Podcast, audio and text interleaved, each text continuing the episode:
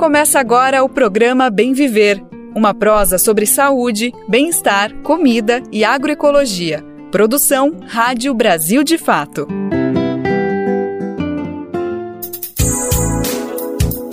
Olá, hoje é sexta-feira, 8 de dezembro de 2023. Está começando mais uma edição do Bem Viver produzida pela equipe do Brasil de Fato. Eu sou Daniel Lamir e você acompanha junto comigo os destaques do programa de hoje.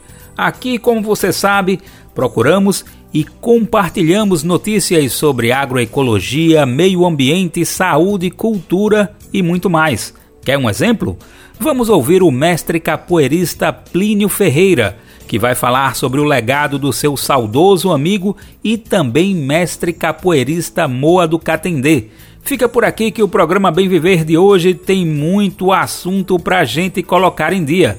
Sobe o som aí, Paroche, que tem mais destaques no ar. Alimentos da cesta básica estão mais baratos nas capitais brasileiras. É o que mostra dados de levantamento realizado pelo DIEESE.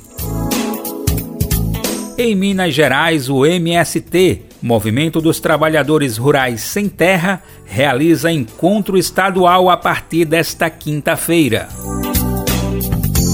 E também é destaque uma reportagem especial que mostra as dificuldades vividas por agricultores e agricultoras no Rio Grande do Norte, que arrendaram suas terras para companhias de energia eólica. E vamos falar sobre economia trazer as últimas notícias do programa Desenrola Brasil, que está ajudando milhares de brasileiros e brasileiras a renegociarem as suas dívidas. Vamos conferir essas e outras informações no programa Bem Viver. Bem Viver é um programa informativo diário do Brasil de Fato e tem edição novinha, sempre de segunda a sexta, a partir das 11 horas da manhã. Lembramos a você que o Bem Viver é transmitido na Rádio Brasil Atual 98,9 FM na Grande São Paulo e também pela internet, na nossa rádio web pelo site radio.brasildefato.com.br. E se você precisar ouvir em outro horário, pode ser também é possível buscar o programa nas principais plataformas de podcast e na rede de rádios parceiras que retransmitem o bem viver em todo o Brasil. E por aqui temos muito orgulho de contar com a lista das emissoras parceiras que está disponível no nosso site. Já são mais de 100 rádios fazendo a retransmissão e olha, cabe mais, viu? Se você representa uma emissora e quiser entrar nessa rede, Basta se cadastrar acessando o radio.brasildefato.com.br. Chegando lá, você clica em Como ser uma rádio parceira. Brasil de Fato 20 anos. Apoie e lute.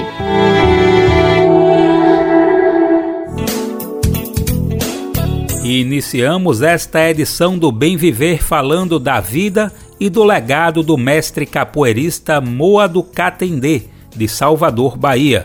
O capoeirista foi assassinado em 2018, aos 63 anos, por um bolsonarista após uma discussão política.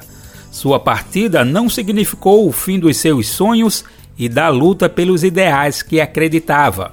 Muito pelo contrário, Hoje, o Instituto Mestre Moa do Catendê, criado em sua homenagem, celebra sua jornada na cultura popular. Vamos escutar agora a entrevista dada pelo amigo de Moa, o mestre Plínio Ferreira. Gustavo, antes de começar a nossa conversa, queria te agradecer pela disponibilidade. A gente estava conversando aqui antes da entrevista. Como é um momento sempre duro, né, para a gente falar, porque é uma data que mexe com todo mundo e tem que mexer mesmo, não é uma história tranquila. Mas é importante que a gente consiga conversar, falar e ainda mais celebrar a vida dessa pessoa, do mestre Moa, que tanto nos ensinou e segue nos ensinando muito por conta desse trabalho tão bacana que você é um dos responsáveis por produzir, que ajuda a popularizar e legitimar e historiografar também, né, deixar como um registro histórico essa história que é eterna, de certa forma. Então, obrigado mais uma vez pela disponibilidade, viu, Gustavo? Eu que agradeço, Lucas, o interesse em conversar e é um prazer estar aqui falando com vocês. Tá ótimo. Gustavo, para começar, eu queria que tu contasse um pouquinho da história do filme, né? Na verdade, o documentário ele começou a ser planejado ainda com o Mestre Moa em vida, como um registro histórico dessa personalidade viva que estava aí exercendo, praticando, ensinando, né? Tanto que, se não me engano, acho que a última entrevista que o Mestre Moa dá em vida, pelo menos uma entrevista assim de fôlego, uma entrevista longa, com câmera, foi feita justamente por vocês. Mas, enfim, aconteceu essa fatalidade, que não é fatalidade, na verdade é um crime, é importante dar nome às coisas. Foi um crime extremamente violento e que acabou mudando, eu imagino que completamente o enredo, né, toda o roteiro. Eu queria que tu contasse um pouquinho como que foi concebida essa história e, enfim, esse processo depois dessa mudança que deve ter sido muito dolorosa. Queria saber até se vocês pensaram em desistir ou se acabou sendo um incentivo. Enfim, conta um pouquinho dessa, desses bastidores, por favor. É, o filme começou junto com o Mestre Moa no começo de 2018, quando a gente conheceu ele pessoalmente. É, ele estava começando a gravar o disco, que também veio se chamar Raiz Afromãe, que é um disco irmão do filme, porque os dois começaram junto com o Moa em vida e terminaram, caminharam durante todos esses anos de pandemia, de Bolsonaro, atravessaram a morte dele e foram concluídos depois. Também evoluíram juntos, né? Os dois dialogam, as músicas do disco estão no filme, o filme mostra o processo de gravação do disco também. Então foram dois projetos que o Moa estava tocando em 2018, desde 2017, na verdade, né? Mas ele estava com esse ímpeto, ele estava cheio de ideias e muita vontade de fazer as coisas acontecerem. Né? Então ele estava aqui em São Paulo atrás de produtoras que tocassem esses projetos dele. Então ele deixou várias músicas aqui em São Paulo na Mandrill Audio, que é a produtora que gravou o disco e produziu o disco e também assina a direção musical do filme. E lá na Bahia, também em Salvador, ele deixou músicas lá com a Atila Santana, que é um produtor de lá. E depois até Atila e Mandrill conversaram e descobriram que não tinha, ele deixou 20 músicas para cada um e nenhuma era igual. Então, quer dizer, o Moa tinha um projeto visionário mesmo de começar a fazer registro das obras dele. Então, nesse processo a gente conheceu ele, ficou super encantado pela figura dele, pela sabedoria, pelas histórias que ele contava, é, pela presença dele, né? Esses mestres de, de cultura africana, eles ensinam na convivência, na postura, várias pequenas coisas, né? Não só com as falas impactantes. E a gente e isso somado à nossa perplexidade, assim, de não conhecer em profundidade uma figura tão importante que trazia toda aquela nobreza que a gente estava vendo ali. Então, a gente ficou muito motivado a fazer o filme, ainda mais aliado naquele momento que era 2018, que a gente já estava vendo ali aquele futuro meio esquisito se aproximando né, a onda reacionária crescendo descontroladamente, a gente naquela apreensão. Então, a, a, gente, como documentaristas e interessados em cultura e no Brasil, a gente estava também em busca de vozes que contassem histórias, a nossa história de outras formas, né, de formas mais plurais e completas e, e verdadeiras né, do Brasil. Então a gente ficou muito interessado por ele. É, a gente aproveitou todas as oportunidades nesse começo de 2018 para encontrá-lo para conversar o máximo possível, escutá-lo o máximo possível, porque ele era muito, tinha muita coisa, o Mo era muito corrido, muito compromissado, e estava indo dali a poucas semanas para a Europa, que é onde ele passou a maior parte do ano dando aulas, oficinas, onde ele vinha passando grande parte dos últimos anos, né? É, que ele era bem reconhecido lá fora, na, na, França, na Alemanha, enfim. Então a gente tinha pouco tempo com ele aqui antes dele passar o ano inteiro fora. Então a gente aproveitou o máximo possível de oportunidades de encontro para escutá-lo o máximo possível, escutar as histórias das pessoas que ele queria que estivessem no filme, os lugares que ele falava, é, enfim, escutar ele bastante. E no último desses encontros a gente fez uma entrevista, que é essa entrevista que acabou entrando por filme, que acabou sendo a última grande entrevista dele em vida, realmente, que a princípio não era para entrar no filme, era uma entrevista meio que de pré-produção, porque o Mo tinha muito pouco material na internet né, nessa época. A gente procurava a coisa dele, ele tinha umas músicas gravadas com o Goleiro Sim Senhor, tinha uma outra foto e era isso. Então, é, isso, a entrevista era para a gente criar um material de promo, de promo, de, de pré-produção do filme mesmo, né? E aí ele foi para a Europa, durante esse ano a gente ficou desenvolvendo o projeto, lendo muito, estudando muito, pesquisando, falando com ele à distância ali pelo, pelo WhatsApp e tal, ele mandava foto dele lá na Europa, fazendo os cortejos, dando, dando aulas e tal. E, e a gente aqui desenvolvendo o projeto que a gente inscreveu no edital do Ministério da Cultura, o projeto do documentário, e que acabou demorando muito para sair. Esse edital só saiu depois da morte dele, então o acabou nem vendo que a gente foi aprovado no edital para fazer o filme, mas a gente estava continuando tocando o filme independente do edital. Outubro ele volta para o Brasil para votar, para visitar a família em Salvador e para votar. E no dia do primeiro turno da, das eleições, ele é brutalmente assassinado ali no bairro dele, em Engenho Velho de Brotas, que é o bairro que ele cresceu, que ele fez história, que ele era rei. Foi uma comoção na, em Salvador, e para gente que estava esperando ele voltar para começar a gravar o filme, né, a ideia era ele voltar, estava lá em Salvador, ele ia voltar para São Paulo e a gente ia começar a produzir de fato o filme. Foi um baque horroroso, assim, além do primeiro do resultado do primeiro turno, né, que quase deu o Bolsonaro ali, enfim, surpreendendo a gente que tava, tinha boa fé. Teve essa notícia que a gente amanheceu no dia seguinte com essa notícia, no, no grupo do WhatsApp do filme, assim. Então foi um horror, a gente ficou super triste, super revoltado. É, teve que esperar um tempo baixar essa, essa raiva para não deixar ela contaminar a nossa decisão, sabe assim? E Viemos aqui, tiveram vários comícios aqui, manifestações a favor do MOC em São Paulo. A gente registrou isso com nossa câmera, ainda não profissionalmente com filme, mas re registrou tudo isso. E foi para Salvador depois de um tempo para conhecer a família, para os amigos mais próximos, ver esses lugares que ele falava e também sentir a temperatura e sentir o que, que esses, essas pessoas que eram próximas dele sentiam em relação ao filme, ao disco e ao que estava acontecendo com a imagem dele, o lugar que ele estava sendo colocado como esse espécie de mártir político, né? Que no fim reduz a imagem dele, né? É muito maior do que isso. Então, a motivação inicial da gente fazer o filme somado a esse lugar que ele foi colocado como um mártir político, não necessariamente relembrando e reverenciando o que ele fez em vida, o trabalho dele em vida mesmo cultural, como arte educador, é, manteve a gente com a certeza que a gente tinha que fazer o filme, então a gente nunca pensou em desistir, a gente teve mais certeza que a gente tinha que fazer e que o filme tinha que mantê-lo, tinha que manter a proposta original, a vontade original de celebrar a vida dele, celebrar a obra dele. Então, depois da morte vencido o luto e vencido a, a revolta, a gente teve mais certeza que o filme precisava ser continuado, continuar sendo sobre a vida, sobre o legado do Moa e a morte ali como um, um fato histórico parte da vida dele, mas não a principal e não o final, nem de longe. Então é assim que está no filme. Bacana, que importante isso, Gustavo, dessa percepção que vocês tiveram logo na hora de entender que apesar desse fato ter talvez colocado o Mestre Mo até como uma figura mais nacionalmente conhecida, porque foi um caso que repercutiu e realmente tinha que repercutir, foi muito importante essa percepção de que era importante manter a linha original de que temos que celebrar a vida, não destacar a morte, ele não morreu é, naquela situação da, dessa maneira, é uma, é uma outra construção que precisava vigorar na narrativa. É, queria continuar nossa conversa trazendo até um ponto que você falou mais no início, que você disse que você estava com essa questão de filmar logo com ele, porque logo depois ele iria para a Europa passar uma temporada.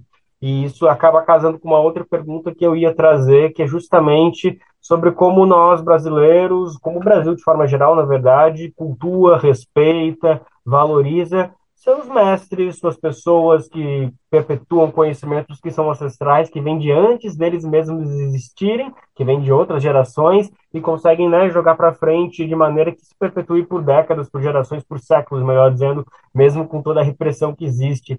E aí, enfim, me chamou a atenção que é isso. Eles sabem lá para fora, claro, porque tinha essa notoriedade, realmente tem que ir para fora expor, mas também fiquei um pouco na dúvida se será que também tem um pouco porque aqui ele não estava conseguindo ter o respeito que ele merecia. Enfim, acabou vindo como uma provocação justamente para trazer para essa questão se você acha que o Brasil falha nesse quesito, nessa questão de saber olhar com devido respeito enquanto as pessoas estão aqui, estão vivas e podem falar por elas próprias. A gente não precisa ficar achando amigos, conhecidos, que também é bonito e é importante, temos que valorizar esses conhecimentos, mas por que, que a gente não pode ouvir a própria pessoa falando explicando tudo aquilo que ela já tem guardado e já vem manifestando, a gente só precisa registrar? Sem dúvida, esse acho que é um grande mal do Brasil, a gente conhecer os mortos, né, e não dar flores em vida aos nossos mestres da cultura, mestres educadores, principalmente quando são pretos, né, acho que isso é parte muito importante da, da estrutura racista do Brasil. Né? Acho que existe uma espiral de apagamento, eu acho, dessas vozes, né? que, que vem de racismo, de preconceito, que gera mais conhecimento e gera mais apagamento. Quanto mais apagamento tem, mais conhecimento tem, portanto, mais preconceito. Né? A gente não pode gostar daquilo que a gente não conhece, ou daquilo que a gente conhece filtrado ou enviesado por um discurso de uma branquitude colonialista, né? Então, eu acho que essa estrutura precisa ser quebrada de várias formas. O Moa, acho que foi um, um personagem que sofreu disso, assim, não, não tinha o reconhecimento que ele merecia em vida, ele tinha reconhecimento em Salvador, mas muito do núcleo a que ele pertencia, da cultura de matriz africana, da capoeira, mas mesmo dentro disso a gente começou a perceber depois que existia muitos ciúmes, enfim, o principal acho que de falar aqui é que a gente no Brasil tem uma cultura de não dar valor, esperar as pessoas morrerem para cultuá-las e não devolver isso para as pessoas em vida, né? A gente escutou isso de muitas pessoas que a gente entrevistou lá de artistas da Bahia, né? Falando isso, a gente também, eles falam, né? A gente também quer as flores, a gente quer o reconhecimento, a gente quer, é importante para qualquer artista, todo artista é vaidoso e é importante ele ouvir que ele está sendo importante e que ele está sendo e que a obra dele está repercutindo e atinge milhões de pessoas e faz a diferença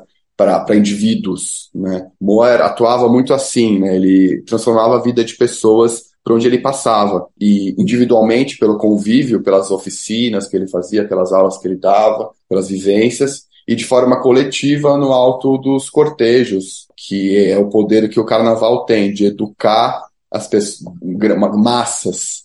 Então, são letramentos estéticos que acontecem através da arte de manifestações artísticas. Então, eu acho sim, respondendo a sua pergunta diretamente, acho que o Moa, o Moa, como tantos outros mestres pretos, periféricos, de cultura de matriz africana, não, tinha, não teve reconhecimento merecido enquanto em vida. Isso a gente percebia antes, quando ele ainda estava vivo, quando, e como é, quando a gente estava começando a fazer esse filme, pela falta de material de registro que ele tinha, comparado ao tamanho e à importância das histórias que ele participou e que ele protagonizou. E é isso, e acho que isso aconteceu com ele em vida e aconteceu quando ele morreu também no lugar que ele foi colocado ali, né? Que não era, não foi, não foi. A gente via muito falar sobre Moa, sobre o seu assassinato brutal, político, mas pouco ouvia falar de, da obra que ele tinha trabalhado a vida inteira. Então acho que isso é, reflexo de um pouco dessa é, de usar esses, essas figuras como objetos de discursos oportunistas, sabe? Parafraseando Nelson Cavaquinho, né? Me dê as flores em vida, o carinho, a mão amiga, enfim, né? Um ensinamento que a gente realmente precisa refletir com o mestre Mo e com tantos outros. Gustavo, eu acho que era, eu queria te ouvir realmente sobre isso, mas tem um mal de jornalista aqui que sempre tenta exigir mais do que a pessoa já entregou, já, né? Já está tudo certo, mas a gente sempre tem uma provocação final para fazer. Eu só queria te escutar se você acha que esse documentário, com esse CD recém-lançado, já deu conta de, pelo menos, dar o devido legado, né? A, a mínima historialidade ali, o registro histórico para o mestre Moa, ou se você segue com uma inquietude, a gente pode esperar mais coisas, talvez não necessariamente dele em si, mas de outros círculos que ele proporcionou, de outros núcleos que ele também foi, talvez não o protagonista, mas ajudou a proporcionar, enfim, é, o próprio Afoxé, então queria te ouvir um pouquinho sobre se a gente pode esperar alguma coisa por aí, se vocês seguem inquietos em perpetuar a história desse grande mestre. Boa, ótima pergunta. Eu sempre gosto de falar que esse filme, um filme, e esse filme especificamente, que é o filme que por enquanto tem do Mestre Moa, não dá conta de. não dá conta do Moa, do tamanho, da grandeza, da magnitude do Moa e da história dele. Então eu espero, eu acho que vão ser feitos, espero que sejam feitos muitos filmes ainda sobre o Moa e sobre esse universo todo que ele, em que ele orbitava, né? Até porque o nosso filme é o um filme feito por nós, né? Nós somos paulistas, brancos, que tivemos contato com ele, fomos impactados fortemente por ele. É, e por mais que a gente cuidou durante esses quatro anos de processo do filme em sermos muito éticos e muito responsáveis e verdadeiros com a história dele que a gente estava recontando, né, eu, a gente, acho que em algum momento a gente se pacificou dessa missão com, com esse entendimento de que não é ia ser o filme, o, o filme, né, principal dele, o filme derradeiro dele, né? Ainda vão vir muitos, espero que venham, porque ainda tem muita coisa, muita coisa ficou de fora do que a gente poderia ter falado, muita coisa da história dele não foi contada, então sempre vai ter gente que vai encontrar coisas que não foram faladas, e isso eu acho que é bom, sabe, as pessoas sentirem falta de, de histórias do Mo ali no filme, porque a intenção não é ser o, o arquivo derradeiro dele, é realmente provocar para que as pessoas conheçam mais e vão atrás dele, descubram mais histórias, descubram mais músicas. Então, o objetivo do filme é, é criar mais um canal a partir dos múltiplos caminhos que o Moa apresentava e trabalhava de reconexão com a cultura afro-brasileira e que isso inspire as pessoas a conhecerem mais e inspirem mais filmes a serem feitos. Tem muita gente que teve muito contato com Moa e que deve ter muito material, muita história para fazer mais filme. E a gente, esse contato com o Mo e o processo do filme de aprendizado foi um processo transformador para a gente, para mim como diretor, para o Felipe, produtor executivo, que é uma dupla que a gente estava desde o começo junto. Foi um processo transformador, mudou nossa vida, abriu nossos olhos e nosso interesse infinito por essa cultura e por essas pessoas que trabalham essa cultura. Então a gente conheceu muita gente interessante e que a gente está sim querendo desenvolver projetos com eles também projetos individuais com eles e, e, e que despertou nós muita vontade de falar mais sobre esses mestres esquecidos é, da cultura brasileira, sabe? Então, esse é um dos projetos que a gente tem derivado disso, né? Levar essa ideia do raiz afromãe para além do mestre Moa, né? E achar mais raízes dessa, desse caule, da, dessa árvore africana maravilhosa e desses galhos que semeiam sementes por, pelo Brasil todo e é isso, a gente continua muito inquieto, ainda muito. O filme não deu conta, sabe, de por mais catártico que tenha sido, assim, né, eu conseguir fazer e executar e que as pessoas veem e vissem e a gente vê os, o retorno de algumas pessoas que assistiram, que conheciam o Moa e eram super próximas a ele, pessoas que não conheciam, conheceram ele por causa do, do da fatalidade e, enfim, a gente, a, a gente ainda, esse senso de que o filme não é suficiente e nunca vai ser, por mais que acalme a gente para a gente conseguir ter terminado e lançado, ainda deixa a gente muito inquieto em querer fazer mais e falar mais e conhecer mais e aprender mais. Assim. Então, é, é, a gente continua aprendendo com o Mo até hoje, sabe? Convive com ele diariamente, mesmo ele não aqui, mas as coisas que ele falou pra gente, que a gente viu ele falando por aí em vídeos, em fotos, em arquivos, ensinam todo dia, se, se significam. Né? Acho que esses são os aprendizados, é, os ensinamentos desses mestres, né? São, são legados eternos que vão se transformando, se ressignificando, ensinando a gente, né? A gente aquela coisa da do ancestralidade é para o futuro, né? A gente tem que buscar na ancestralidade é, ensinamentos e caminhos para um futuro mais possível. Então, dentro dessa lógica, a gente tem ainda muito a, aprender e, e a contribuir para trazer para o público aí desse amplificar, né, desse desse meio todo aí do Moa e da cultura afro-baiana. Com certeza, com certeza, Chay, que bom ter nessa conversa com essa boa notícia, saber que as ideias continuam inquietas e com essa necessidade de ter mais vazão, de dar prosseguimento a essa investigação que não é, de, não é tua, não é de vocês, é uma responsabilidade nossa como povo brasileiro que precisa é isso, não só cada vez mais olhar com carinho, mas refletir sobre isso que a gente estava falando de dar as flores em vida. É, Gustavo, obrigado mais uma vez pela disponibilidade, foi ótimo conversar contigo, saber desses bastidores, e é isso, né? Vida eterna para o Mestre Moa. É isso, Lucas, agradeço, obrigado pelo papo e sempre um prazer falar de Moa e vamos falar muito mais que tem muito a ser dito ainda. Obrigado pelo espaço aí, pelo interesse. Olha, muito emocionante essa entrevista, né? Mestre Moa do Catendê vive para sempre em nossas memórias, nos inspirando e nos ensinando. E agora, dando seguimento ao nosso programa Bem Viver, vamos de música. Você ouve agora o grupo de carimbó Cobra Venenosa, com a música Eu Venho de Longe.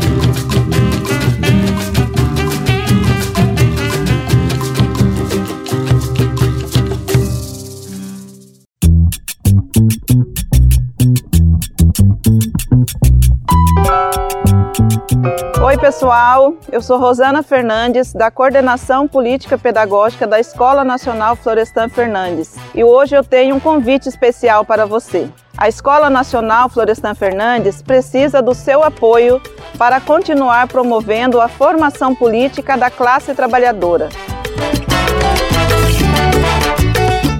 Desde 2005, mais de 40 mil pessoas do Brasil e do mundo já passaram pela Escola Nacional, que continua existindo por meio da solidariedade dos movimentos populares e associados que contribuem com esse projeto.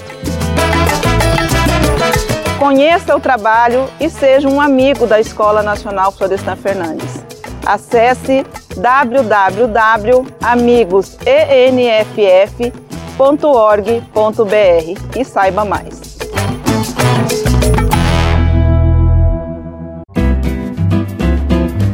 Programa Bem Viver, sua edição diária sobre saúde, bem-estar, comida e agroecologia.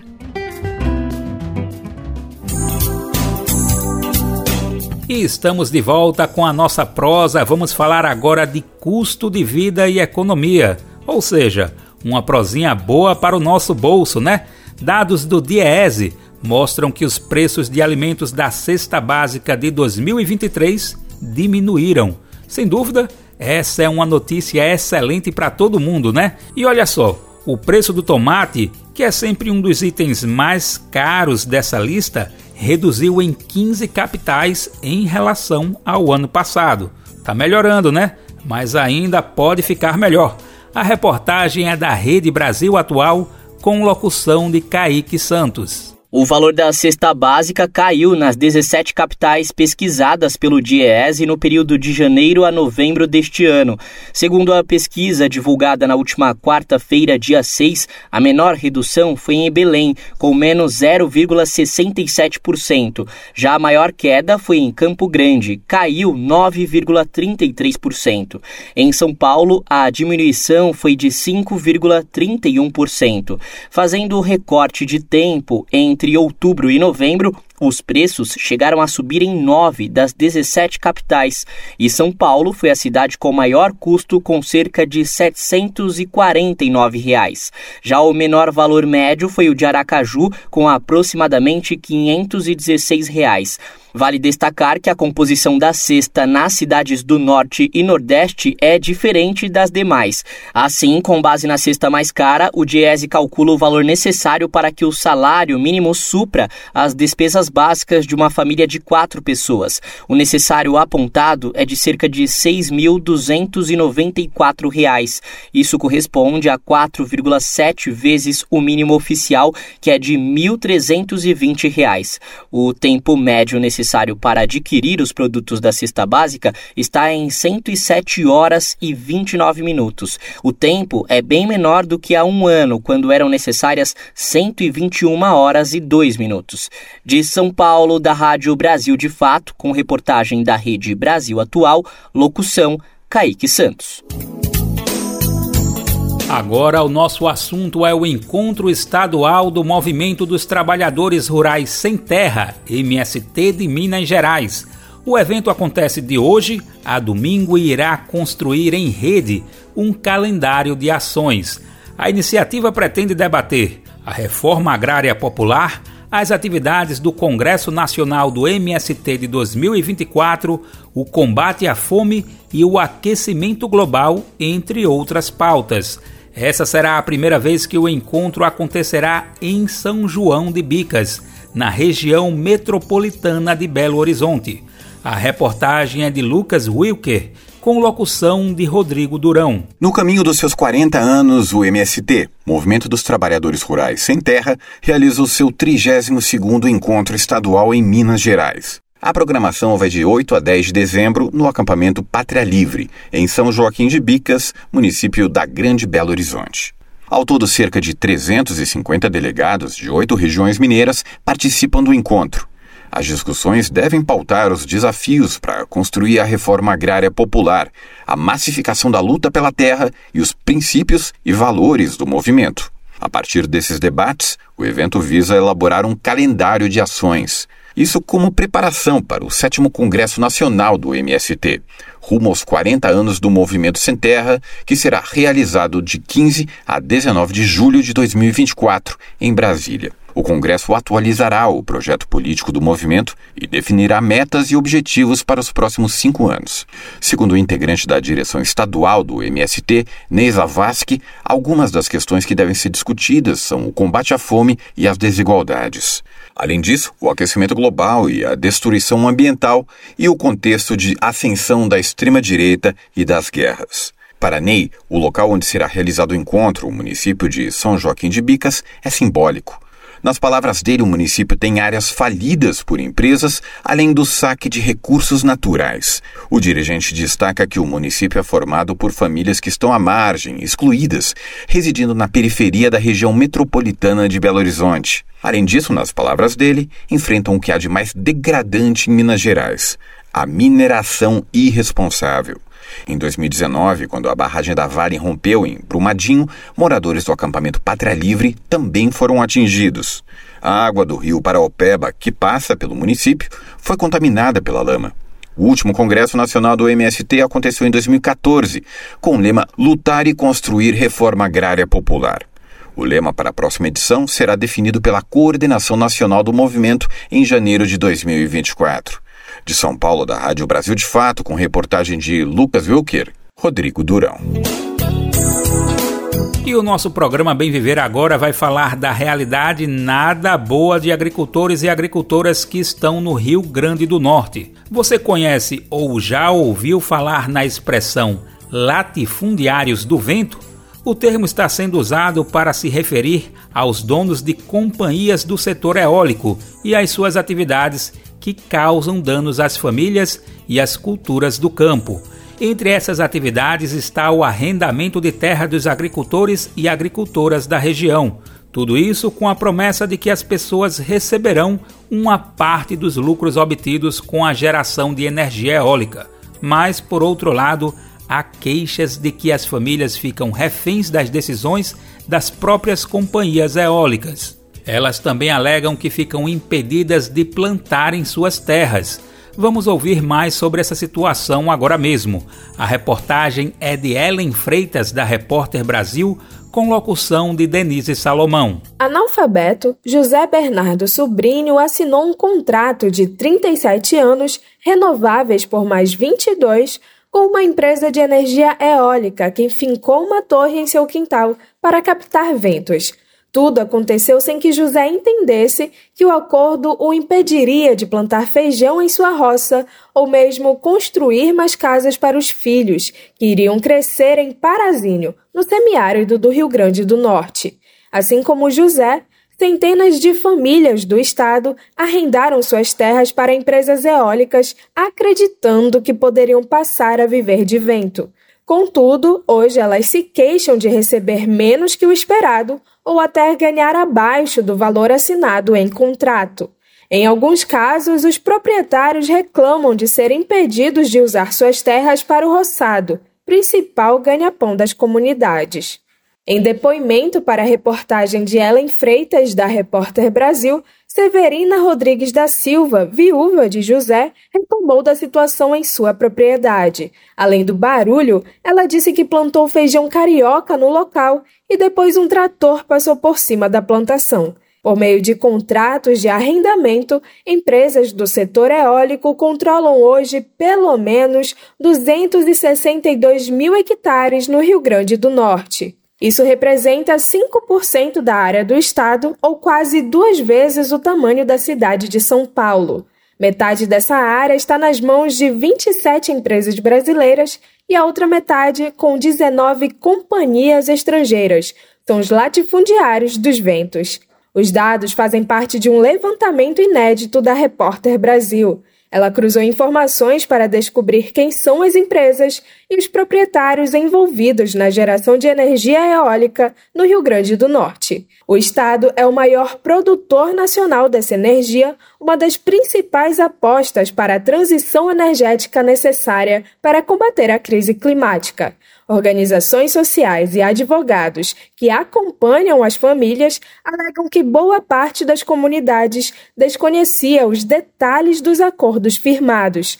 Ao todo, os parques eólicos em operação, em construção ou já previstos têm contratos com pelo menos 1.915 imóveis rurais em 51 municípios do estado.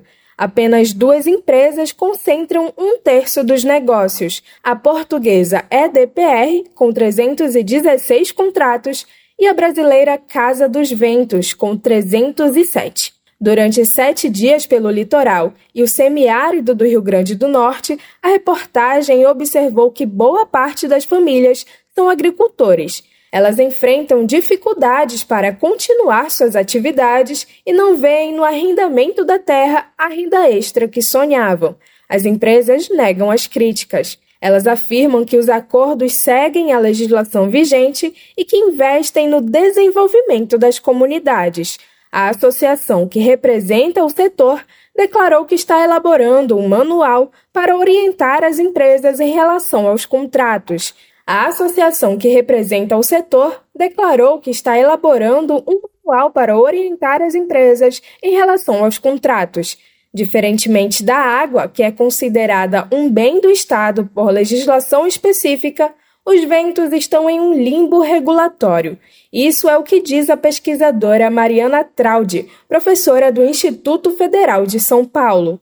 Ela avaliou que o Código Civil brasileiro abre uma brecha para o potencial energético dos ventos ser considerado como pertencente à terra, pois a norma classifica o espaço aéreo como parte do imóvel, sem definir o limite em altura. Dessa forma, as empresas eólicas usam instrumentos do direito agrário para fazer negócios. Essa falta de regulação abre margem para abusos, na opinião de Traude.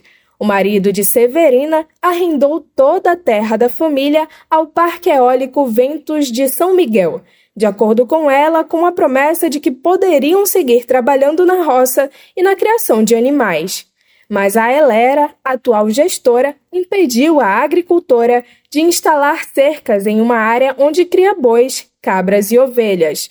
O argumento foi de que iria atrapalhar o trânsito de carros da companhia. A Elera afirma que os proprietários recebem pelo arrendamento da terra, mas que podem utilizar o imóvel. Nas palavras da empresa, para as atividades de agricultura e pecuária, desde que respeitados os procedimentos de segurança. A falta de normas para o setor afeta também os cofres públicos, pois não há pagamento de royalties aos governos municipais, estaduais ou federal. Uma proposta de emenda à Constituição foi apresentada em 2015 na Câmara dos Deputados para discutir o assunto. Ela chegou a ser aprovada pela Comissão de Constituição e Justiça, mas está parada desde 2017. A repórter Brasil procurou a Aneel por e-mail e telefone para saber quais regras são consideradas para balizar esses acordos, mas não houve resposta.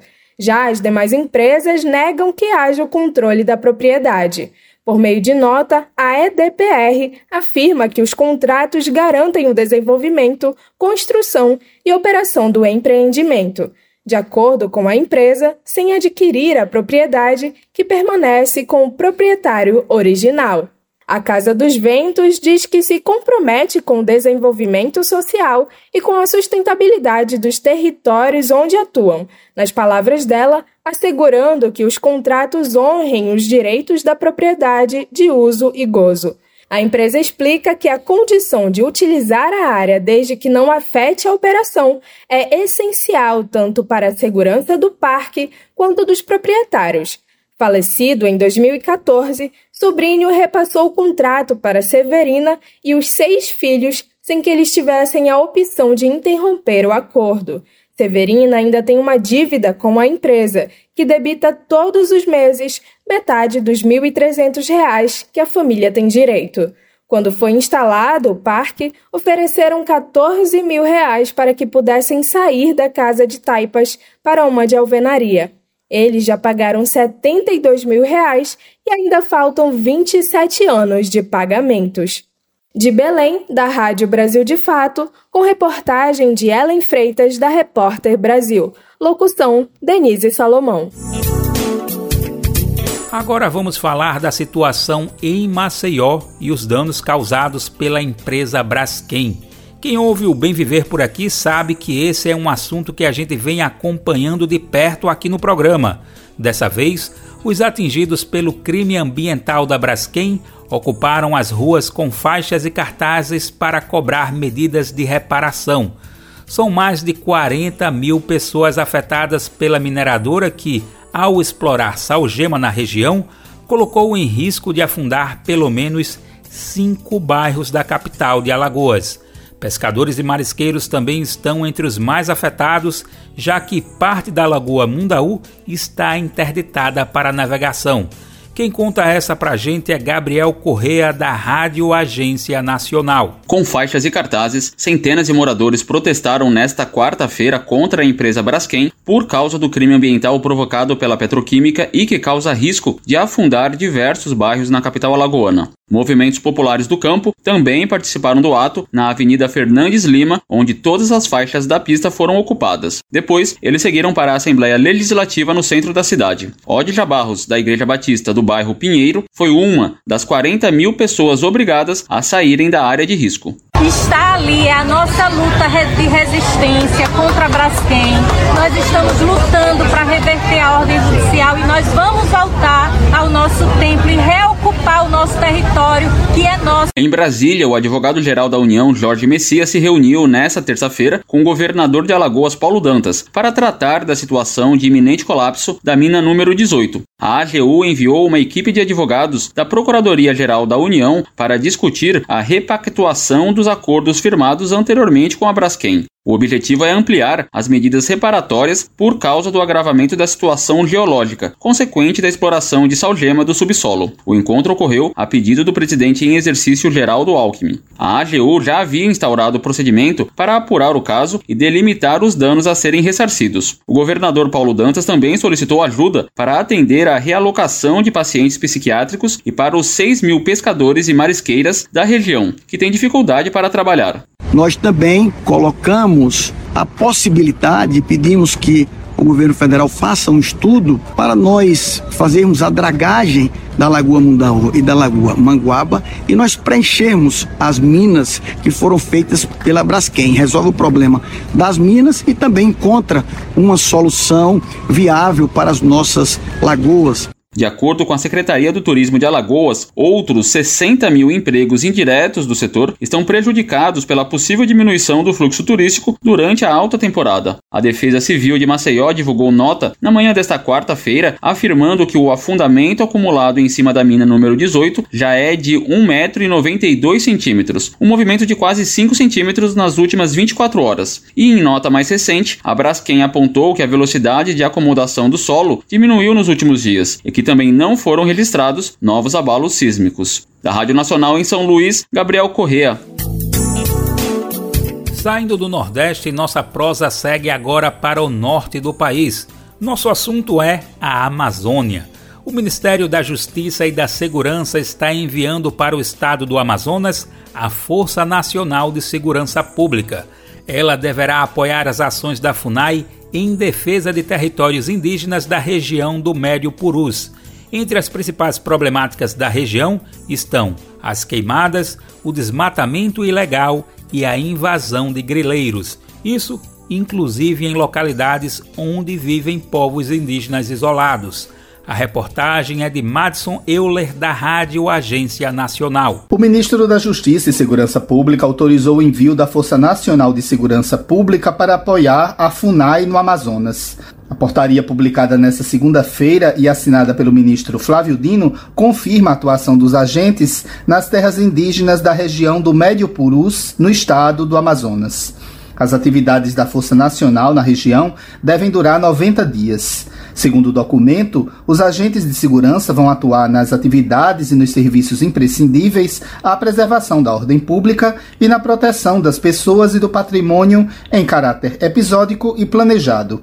A área tem incidência também de povos indígenas isolados e, durante os últimos anos, vem sofrendo com a invasão de grileiros, com as queimadas e o desmatamento ilegal.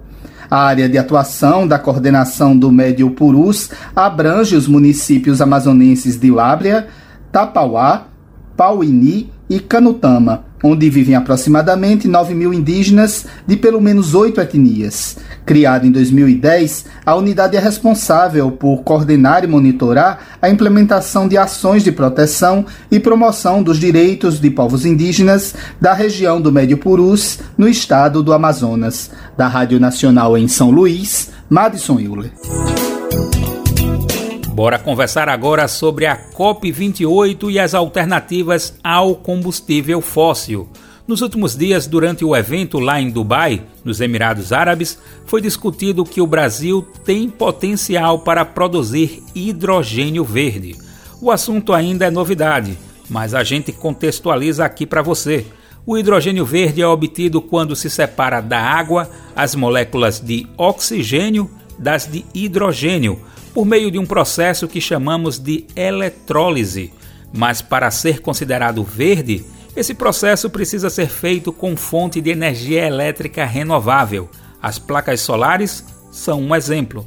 Quem traz mais informações é Gabriel Brum, da Rádio Agência Nacional. O Brasil tem potencial para ser líder na produção de hidrogênio verde, uma das alternativas mais cotadas para substituir combustíveis fósseis no setor de transporte. Por isso, o tema é tratado na COP28 nos Emirados Árabes Unidos. O sistema Transportes, que reúne entidades como CNT e SEST, levou o caso brasileiro para o evento nesta quarta-feira. A gerente executiva ambiental da Confederação Nacional do Transporte, Érica Marcos, diz que o serviço de longas distâncias pode ser beneficiado porque o hidrogênio abastece mais rápido e tem mais autonomia. O hidrogênio é produzido por meio da eletrólise da água, que separa as moléculas de oxigênio das de hidrogênio, e para ser verde, tem que usar energia elétrica de fontes renováveis no processo. Esse é um projeto para uma década, segundo Érica, e o país precisa aumentar a infraestrutura para os usuários e a oferta de eletricidade renovável. Estou transportando longas distâncias ou até mesmo dentro de um perímetro urbano e eu preciso de pontos de abastecimento de hidrogênio. Isso não existe.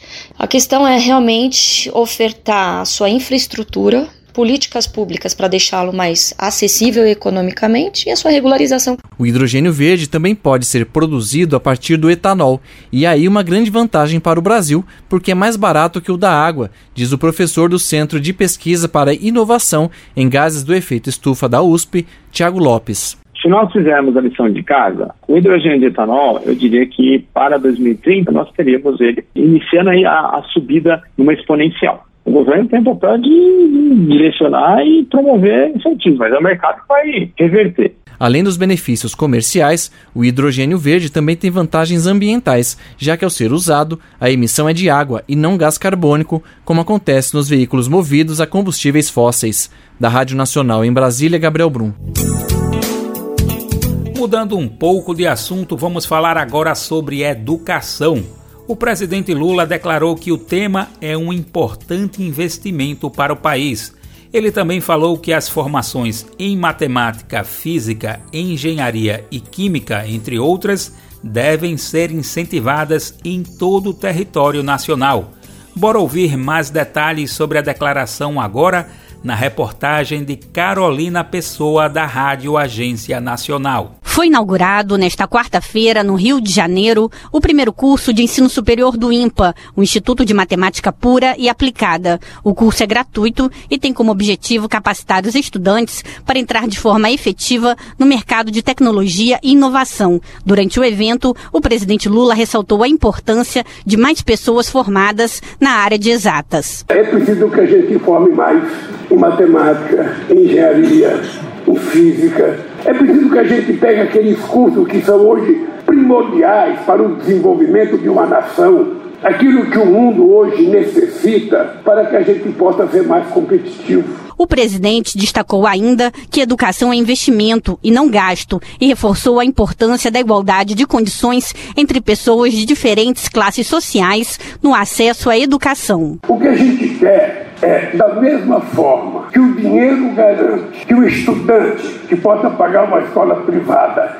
ele tem uma melhor qualidade de ensino, a gente quer é, abrir a porta para aquele que não teve a mesma facilidade que o dinheiro lhe deu, que o Estado dê para ele a oportunidade. O curso começa em 2024 e vai atender até 100 alunos no primeiro ano, com investimentos de 16 milhões e 700 mil reais e 400 estudantes ao final de quatro anos, ao custo anual de 55 milhões e 900 mil reais. Para 2024, o concurso usará o desempenho dos estudantes em Olimpíadas do Conhecimento e no Enem. As inscrições para a graduação devem ser feitas pelo site empatec.impa.br até 28 de dezembro. Da Rádio Nacional no Rio de Janeiro, Carolina Pessoa.